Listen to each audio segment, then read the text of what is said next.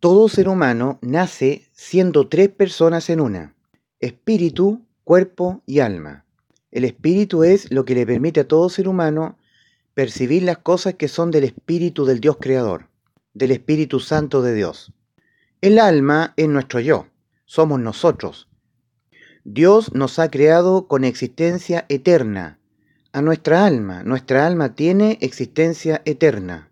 Existirá por los siglos de los siglos en uno de los dos estados posibles, separado eternamente de Dios en el fuego eterno, muerte eterna, o existirá unido a Dios, existiendo en su reino celestial, vida eterna. Son los únicos dos estados posibles para el alma. En uno de esos dos estados el alma va a existir eternamente. O existirá en muerte eterna el alma o existirá en vida eterna el alma.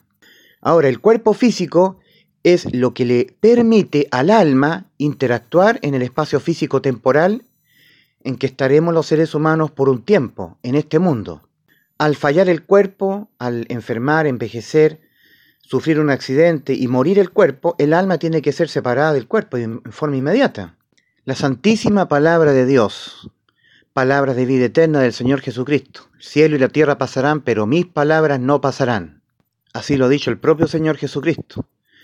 La santa palabra de Dios, palabra de vida eterna, dice que todo ser humano ha sido heredero de una naturaleza pecaminosa que está arraigada en el cuerpo esa naturaleza pecaminosa va a hacer cometer pecados que son delitos contra Dios, desobediencias a la ley moral de Dios al ser humano toda su vida física, toda la vida física. El ser humano está en esta condición. En él, en el ser humano, no mora el bien, mora una naturaleza perversa, pecaminosa, que le va a hacer pecar, cometer pecados todo el tiempo que viva físicamente en el mundo, porque la naturaleza maligna, perversa, pecaminosa está unida al cuerpo físico. Esta es la condición moral de todo ser humano en este mundo. Esta naturaleza pecaminosa tiene que ser reconocida por el ser humano. El mandato del Señor, no una sugerencia, ¿eh? el mandato del Señor a que el ser humano se arrepienta tiene directa relación con esto, que se reconozca moralmente corrompido, que en él no mora el bien, mora el pecado. En otras palabras, para que quede claro, tú no eres bueno ante Dios. Tú eres una persona mala ante Dios, ante los ojos de Dios, ante tus amigos, tus hermanos en la fe, en la religión, ante tu papá, ante tus hijos, tú puedes ser bueno. Ante Dios Tú eres un perverso, maligno, inmoral, que no haces el bien. Si no te quieres reconocer así moralmente, no te has arrepentido, como Dios te lo ha demandado a ti. Hechos 17, 30 y 31. Dios, habiendo pasado por alto la ignorancia, Dios, habiendo pasado por alto los tiempos de esta ignorancia, ahora manda, es un mandamiento no es una sugerencia, para nosotros no es una opción, una alternativa, es un mandamiento de Dios que tenemos que obedecer. Dios manda a todos los hombres en todo lugar que se reconozcan perversos, malos, que en ellos no mora el bien, que se arrepientan moralmente de lo que ellos, de lo que ellos son. Hechos 17, 30 y 31. Por cuanto ha establecido un día en que juzgará el mundo con justicia por aquel varón ese varón es el Señor Jesucristo, a quien designó, dando fe a todos con haberle levantado de los muertos. Hechos 17, 30 y 31. Al Señor, sus discípulos le fueron a contar algo que había hecho Pilato con unos galileos. Que Pilato había matado a los galileos que estaban haciendo sacrificios en el templo, y Pilato había mezclado la sangre de ellos con la sangre de sus sacrificios. Entonces los discípulos del Señor, los discípulos, ellos le fueron a contar al Señor, mira Señor lo que hizo Pilato con, con esos galileos. Tienen que haber sido personas muy malas, pecadoras, para que les haya acontecido tales cosas. Y el Señor Jesucristo les dice, no respecto de los galileos, a la gente que estaban, no estaban con ellos, No, el Señor Jesucristo le dice a sus discípulos, a ellos, a los discípulos, ¿eh? Si no os arrepentís, todos pereceréis igualmente. Ustedes, ustedes. ¿Pensáis que aquellos Galileos, porque les acontecieron tales cosas, eran más pecadores, pecadores, condición inmoral, pecadores, que cometen pecados continuamente, pecadores, que todos los que habitan en Galilea, no, os digo que no. Antes, ustedes, discípulos míos, ustedes, si no os arrepentís, todos pereceréis igualmente. Ustedes, discípulos míos, ustedes, si no queréis reconoceros malos, malignos, perversos, con una naturaleza pecaminosa que les va a hacer pecar a ustedes, al igual que los galileos, todo el tiempo que vivan físicamente. El apóstol Pablo, apelando a la mente, que en la Biblia está diciéndosela como el corazón, pero es la mente donde se toman las decisiones, donde se decide creer o no creer un mensaje. En Romanos 2.5 el apóstol Pablo dice, pero por tu dureza y por tu corazón no arrepentido, por tu mente, donde se toma la decisión de creer o no creer, aceptar o rechazar, por tu corazón, por tu mente, por tu mentalidad no convertida a tu realidad que tú no te reconozcas que moralmente estás corrompido, pero por tu dureza y por tu corazón no arrepentido, atesoras para ti mismo ira, para el día de la ira y de la revelación del justo juicio de Dios. Romanos 2.5, por cierto. ¿Cuál es la condición moral de todo ser humano en este mundo? Que está moralmente corrompido.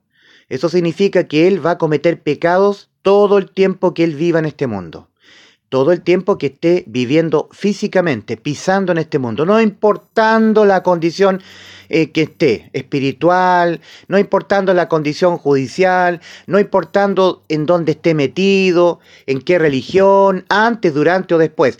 Todo el tiempo que viva en este mundo es un pecador. Si no os arrepentís, todos pereceréis igualmente. Ahora esta es sola solamente una de las tres condiciones terribles en las que el, ser humano está.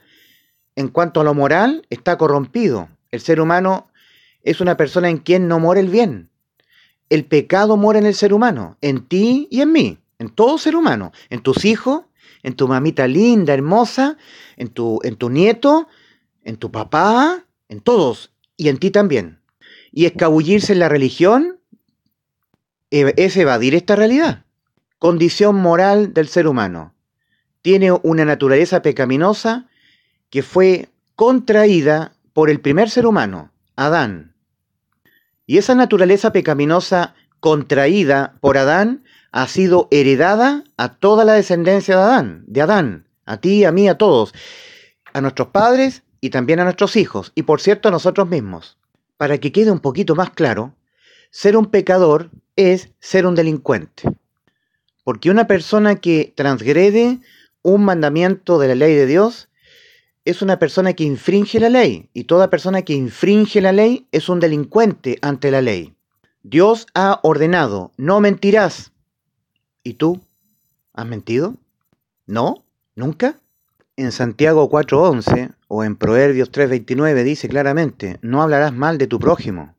¿Nunca en tu vida has hablado mal, algo mal, algo malo de tu prójimo?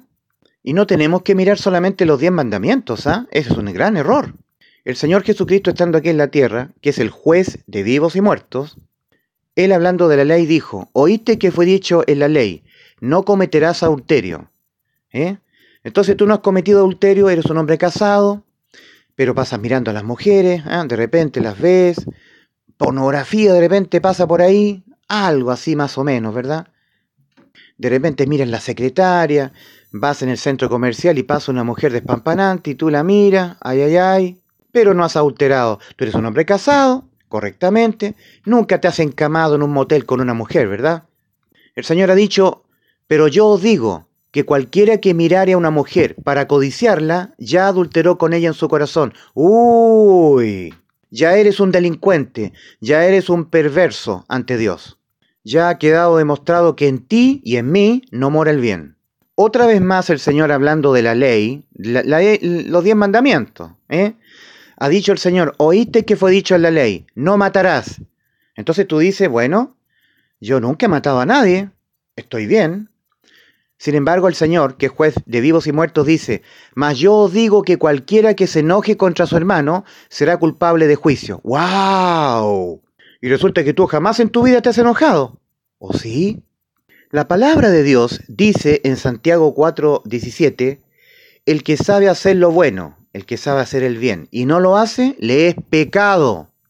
Entonces tú siempre has sabido hacer el bien, has sabido lo que es hacer el bien, lo que te corresponde hacer, y siempre lo has hecho, ¿verdad? Siempre.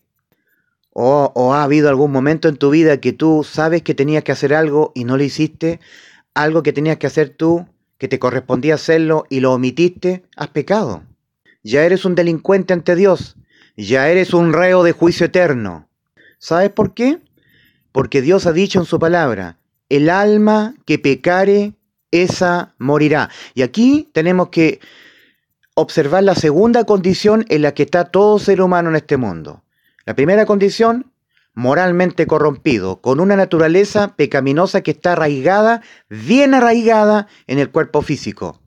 Y que por tanto todo el tiempo que el ser humano viva físicamente va a cometer delitos ante Dios y esos delitos tienen que ser condenados judicialmente con la muerte del alma. El alma que pecare, esa morirá. ¿Y tu alma ha pecado? Oh, sí que sí, y mucho más que una vez.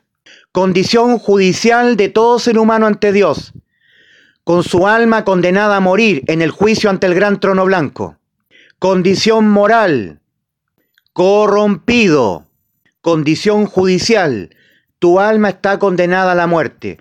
Basta que tu corazón deje de latir para que tu cuerpo, que tiene la, la corrupción moral, muera y tu alma salga de tu cuerpo a ir a parar a una antesala en tormento que se llama el infierno en espera del juicio condenatorio a tu alma por los pecados de tu alma. El juicio ante el gran trono blanco que está muy bien detallado, profetizado convenientemente en Apocalipsis capítulo 20 versículos 11 al 15. Esa es tu condición judicial y moral.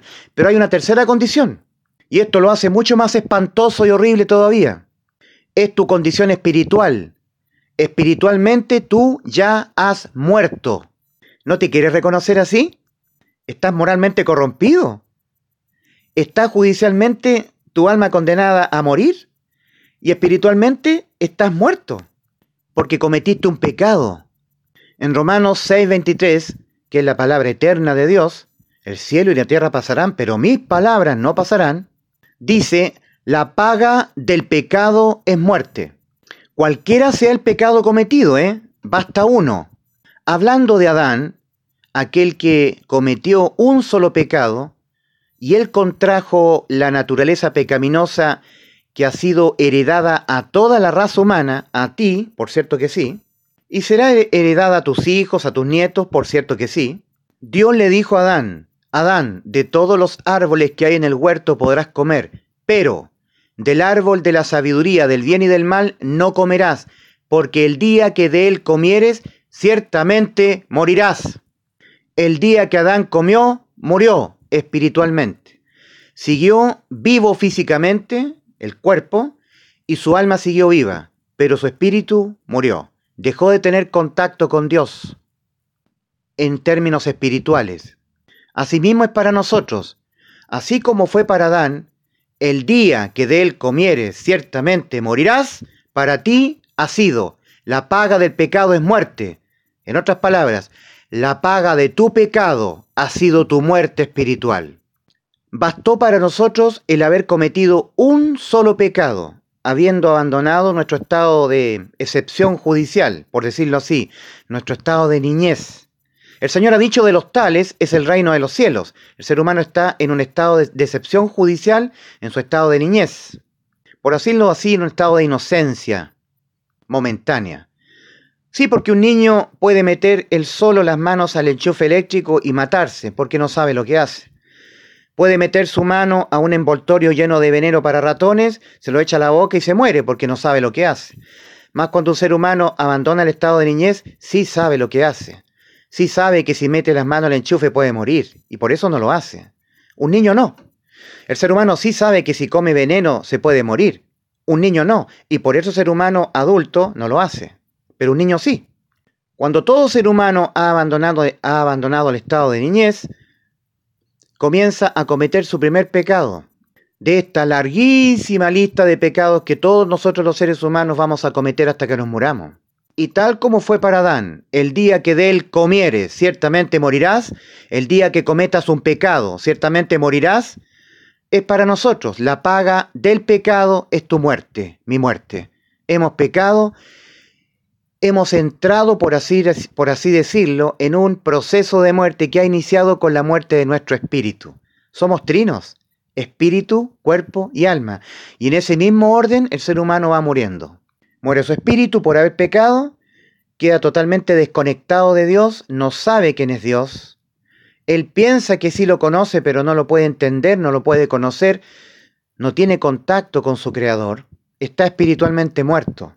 Seguramente lo buscará por medio de las religiones, pero no tiene contacto con Dios. Dios no es Dios de muertos, ha dicho el mismo Señor Jesucristo en Mateo 22, 32. Dios es Dios de vivos y se está hablando del estado espiritual. El apóstol Pablo escribiendo a los Corintios, en 1 Corintios 2, versículos 14 y 15, dice, porque el hombre natural no percibe las cosas que son del Espíritu de Dios, porque para él son locura y no las puede entender porque se han de discernir espiritualmente. En cambio, el espiritual juzga todas las cosas. Bueno, ahí tenemos la diferencia entre el hombre natural, que es el ser humano que sigue en su estado de muerte espiritual, con su espíritu muerto por haber pecado, versus el hombre espiritual. ¿Quién es el hombre espiritual? ¿Mm? Es el hombre que estuvo muerto espiritualmente por haber pecado, como todos los seres humanos pecamos, nadie puede dejar de pecar, pero que un día cambió su estado espiritual, nació de nuevo espiritualmente. Antes de hablar de este nuevo nacimiento espiritual, que tiene que ocurrir urgentemente en todo ser humano, Déjame decirte en los tres estados en que está todo ser humano, repasando, teniéndolos muy presentes. Espiritualmente muerto por haber pecado. Moralmente corrompido, heredero de una naturaleza pecaminosa que la contrajo Adán, y que por Adán ha sido heredada a toda raza humana. Naturaleza pecaminosa que nos va a hacer pecar contra Dios. Y tenemos que tener entendido que tan solo un pecado, uno solo, no importando la naturaleza del pecado cometido, cuál haya sido el tipo de pecado cometido. Ese pecado ha hecho entrar a todo ser humano en un proceso de muerte, que ha iniciado con la muerte del espíritu, que continuará, un poco más gradual, con la muerte del cuerpo, porque el cuerpo físico muere producto de haber cometido el ser humano un pecado, que lo ha hecho morir espiritualmente. De este proceso de muerte, lo que nosotros vemos es solamente la muerte del cuerpo. Nadie ve la muerte del espíritu, pero todo espíritu ha muerto el ser humano tiene que urgentemente nacer espiritualmente de nuevo. Es decir, su espíritu tiene que ser nacido de nuevo. Porque Dios no es Dios de muertos, Dios es Dios de vivos, vivos espirituales. Vamos a detenernos acá. En este momento, así está todo ser humano que está pisando la tierra. El proceso de muerte le va a continuar a todo ser humano con la muerte del cuerpo. Ahora, aquí hay que detenerse. Si el cuerpo físico muere sin que el espíritu humano haya vuelto a nacer, eso condicionará al alma que sale del cuerpo a ir a parar al infierno, a esperar en tormentos el juicio ante el gran trono blanco, un juicio de condenación donde, no hay salvación. Dios lo ha dicho fuerte y claro, el alma que pecare, esa morirá, y toda alma, la tuya, la mía, toda alma pecado. Ahora, ¿qué libra al alma a que cuando una vez sea separada del cuerpo, cuando el cuerpo muera, tenga que ir a parar al juicio condenatorio? Tenga que ir a la antesala en tormentos en espera de este juicio, que es el infierno. ¿Qué lo libra? Que su espíritu nazca de nuevo.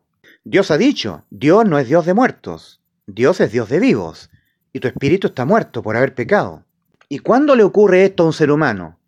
Primero, cuando el ser humano obedece a uno de los dos mandamientos que ha dado Dios para que el ser humano sea justificado, para que su espíritu nazca de nuevo y judicialmente su alma quede liberada de toda condena. ¿Cuál es el primer mandamiento?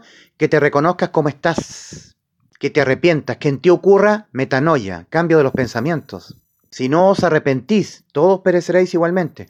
Si no os queréis reconoceros como estáis, judicialmente, moralmente, espiritualmente. Espiritualmente tu espíritu está muerto. Tienes que reconocerte así.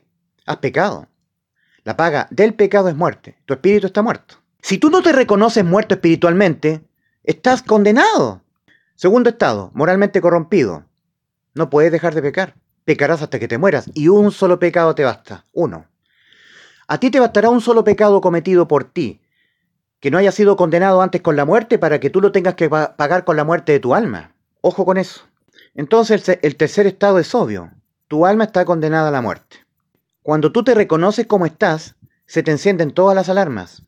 Que no hay nada en lo absoluto que tú puedas hacer o dejar de hacer para que cambie tu condición. Espiritual, moral y judicial. Tú estás así. Esa es tu realidad. Déjame decirte que si tú te arrepientes de tus pecados, si tú le das dinero a los pobres, si te pones a hacer cosas buenas, y tú hablas cositas lindas y empiezas a mostrarte bueno ante los demás intentando no pecar, eso no cambia tu condición espiritual, moral y judicial, en lo absoluto. De manera que el arrepentimiento que Dios demanda en Hechos 17, 30 y 31, Lucas 13, del 1 al 5, Romanos 2, 5, es que tú te reconozcas como estás. Y el segundo mandamiento que tú tienes que obedecer para que cambie tu estado espiritual y tu estado judicial, porque tu estado moral no va a cambiar, ¿eh? No, para que Dios te haga nacer tu espíritu que está muerto, para que tú nazcas espiritualmente de nuevo, y tu alma judicialmente quede liberada de la condena a la muerte, bueno, tú tienes que arrepentirte, reconocerte como estás, y tienes que creer que Cristo te salvó en la cruz. Tienes que creer. Nada más, no tienes que hacer, dejar de hacer, tienes que creer. Tu salvación de todo esto es por creer en una obra sacrificial, judicial y sustitutiva en vez de ti que Cristo hizo en la cruz del Calvario. Cristo murió por tus pecados. Continúo en un segundo audio final.